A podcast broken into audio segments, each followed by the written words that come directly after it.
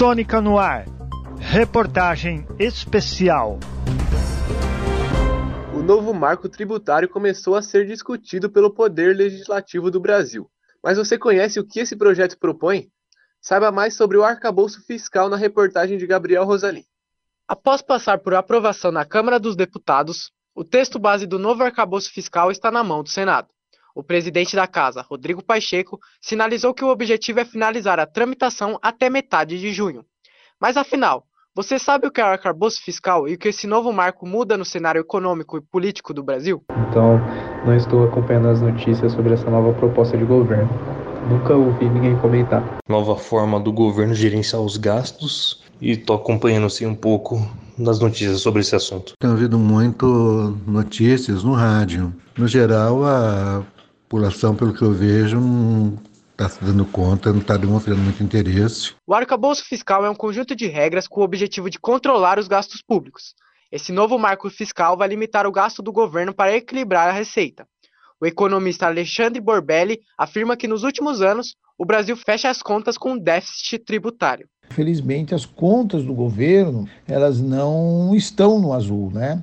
Então é por isso também que a taxa de juros ela não tem reduzido e até uma proposta do Banco Central é de que o governo realize ali um controle maior da sua política fiscal, dos seus gastos. Segundo o ministro da Fazenda, Fernando Haddad, o governo brasileiro pretende zerar esse déficit no próximo ano e atingir o superávit de meio ponto percentual no PIB em 2025.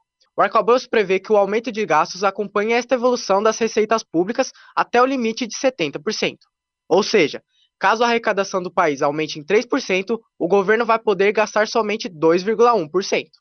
Mas a gestão brasileira estabeleceu um crescimento mínimo e máximo do aumento real das despesas, entre 0,6% e 2,5%. Nesse sentido, em 2026, por exemplo, as contas ficariam no azul, né?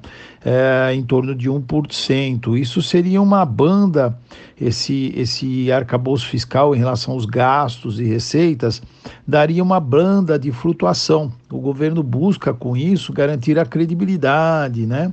e previsibilidade para a economia e, e para o, o financiamento dos serviços públicos. Esse novo projeto vem para substituir o teto de gastos, criado no governo de Michel Temer.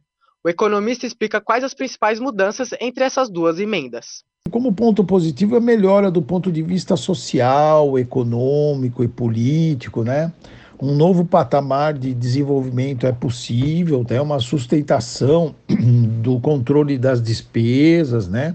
É, e o fato de trabalhar com banda, né? com, com banda de, de gastos em relação às receitas, isso tem também uma possível aí uma trajetória aí que uh, o governo ele consegue calibrar um pouco mais seus gastos.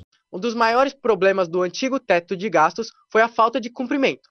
Diego Sanches, mestre em ciência política pela USP e professor da UFABC, explica que justamente esse tem sido o fator principal para o Brasil fechar a conta no negativo. O teto de gastos, como ele estava sendo implementado, ele estava sendo violado todos os anos, ainda mais nos últimos anos que a gente teve pandemia é, foi impossível para o governo ficar preso nesse teto de gastos. Ninguém cumpriu.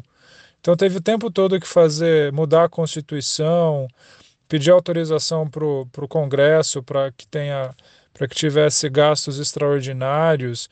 O teto foi quebrado o tempo todo, então era tão rígido que não funcionou.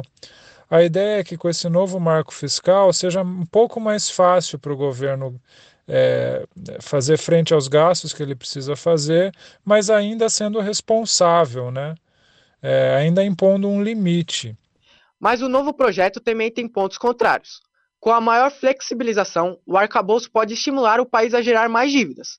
Por isso, o cientista político comenta que o novo marco fiscal precisa de cautela.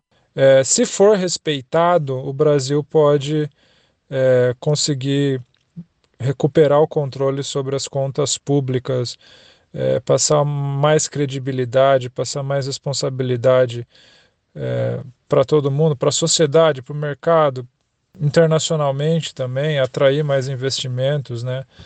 né? A autonomia, ela, ela precisa dessa contrapartida de responsabilidade, né?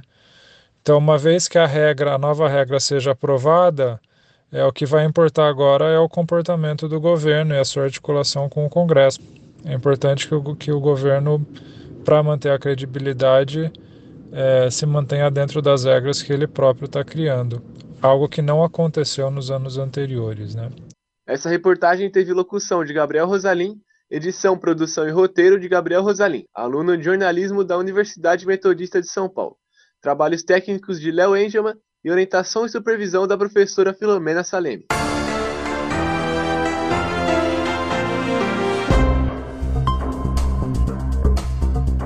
Sônica no ar. Reportagem especial.